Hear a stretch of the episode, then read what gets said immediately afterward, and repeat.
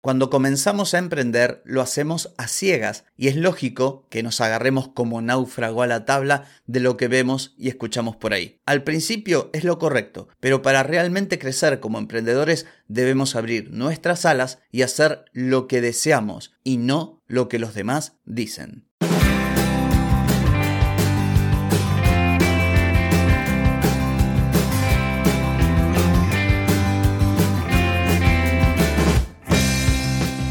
Bienvenida y bienvenido a Marketing para Gente como Uno. Soy Carlos Malfatti, consultor de marketing y nos encontramos otra vez para hablar de marketing, emprendimiento, redes sociales, contenidos, publicidad y todo lo que tenés que saber para llegar a más personas, captar más clientes y vender más en Internet. Atenti, que arrancamos.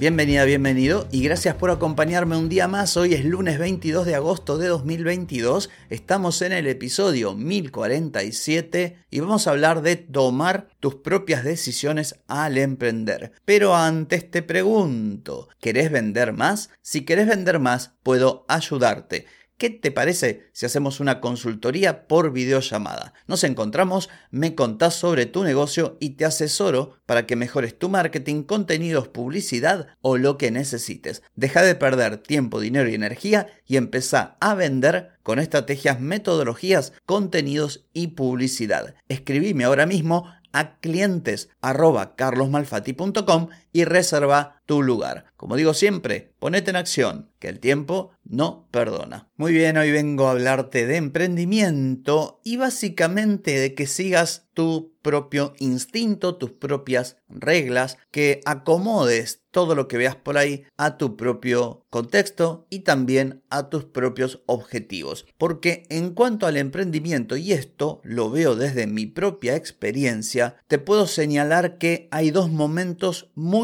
marcados. Al principio, cuando comenzamos. Cuando uno empieza, arranca sin saber prácticamente nada. Y como si fuésemos una esponja, absorbemos toda la información que anda dando vuelta por ahí. Incluso más todavía, creemos prácticamente todo. Y si se da el caso de que terminamos seducidos por alguna persona de, peso, eh, por algún influencer o algún creador de contenido o alguna, damos por sentado que todo lo que esa persona dice prácticamente es ley. Esto me pasó a mí y le ha pasado a mucha gente que conozco, ¿sí? Con la parte positiva y negativa de esto que cuento. Luego hay otro segunda, otra segunda instancia, otro momento, y tiene que ver con lo que yo denomino la consolidación o el crecimiento, ¿sí? Cuando se forma ese verdadero ser emprendedor. Uno sigue adquiriendo conocimientos, prestando atención a lo que pasa alrededor, pero empieza a tener y a desarrollar un sentido más crítico, prestando mucha atención a la experiencia propia y al contexto. Y esta es justamente la etapa deseable. Si vos me preguntás, yo te diría que lo mejor o lo óptimo para ser una emprendedora o un emprendedor criterioso es esta, esta etapa. No creerte todo lo que escuchas por ahí y, dar por sentado de que si lo dice fulano es cierto y, y hacer todo absolutamente lo que te dicen, sino tener este pequeño sentido crítico que va surgiendo poco a poco a lo largo del tiempo, a partir de tu propia experiencia y también a partir de adquirir conocimientos desde distintas fuentes. Habrás escuchado en otros episodios que yo siempre sugiero que no hay que quedarse con una sola campana, que hay que tratar de aprender lo que uno necesite para ser un buen emprendedor o una buena emprendedora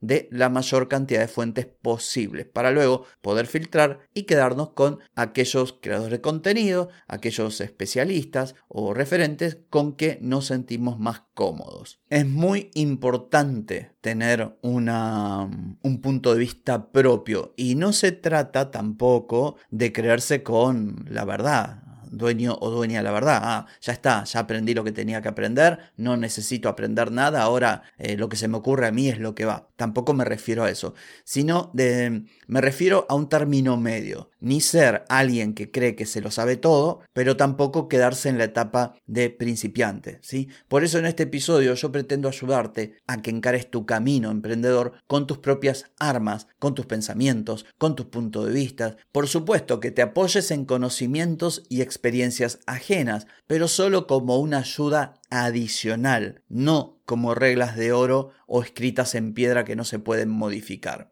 ¿Por qué es importante esto? Bueno, hay varias razones. Yo voy a mencionarte las que para mí son las dos más importantes. En primer lugar, para apostar por vos, para dejar cuestiones tales como el síndrome del impostor, para que puedas descubrir que así como otras personas pudieron, vos también podés. Por supuesto, con esfuerzo, con trabajo, con paciencia, con constancia. Pero si no das el paso y no te vas separando poco a poco de lo que dicen los demás, de lo que hacen los demás, de lo que proponen los demás, nunca vas a abrir, como digo, tus alas. Siempre vas a depender y vas a dudar de tu propio conocimiento, de tu propio talento, de tu propia experiencia, porque resulta que vos no sos igual a tal o cual. Por eso esto tenés que evitarlo. Crecer como emprendedora o como emprendedor es dar este paso y dejar un poco la seguridad de lo que otros dicen para jugar en tu propio terreno. Y la segunda razón es que te vas a ahorrar muchos dolores de cabeza. Porque el tema es que si vos no te independizás de los modos ajenos, de los pensamientos ajenos, de estrategias ajenas o puntos de vista también ajenos, vas a estar siempre dependiendo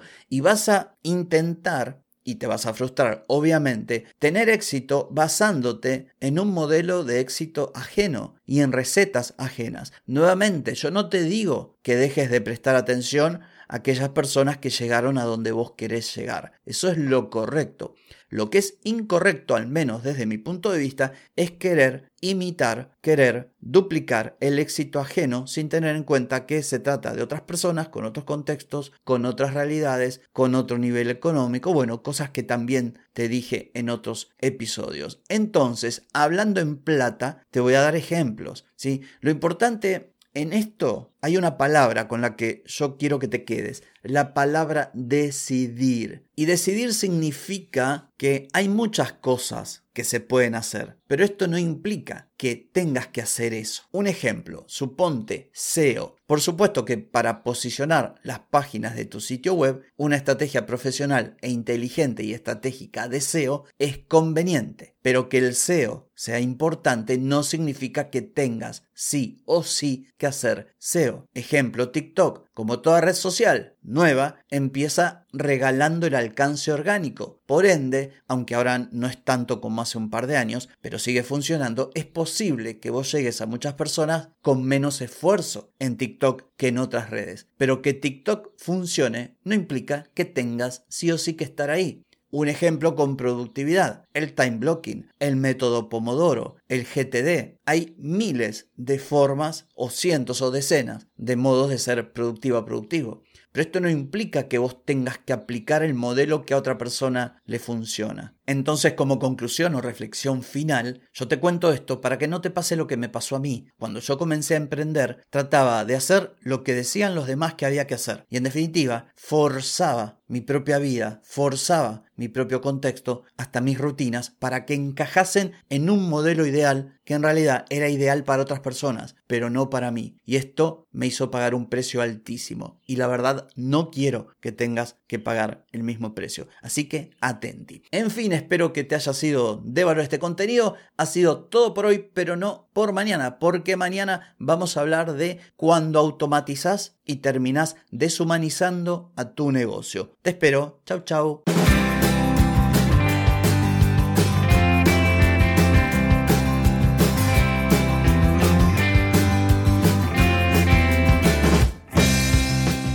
Amigas y amigos, todo lo bueno llega a su fin y este episodio no es la excepción. Si te gustó, déjame 5 estrellitas en Spotify.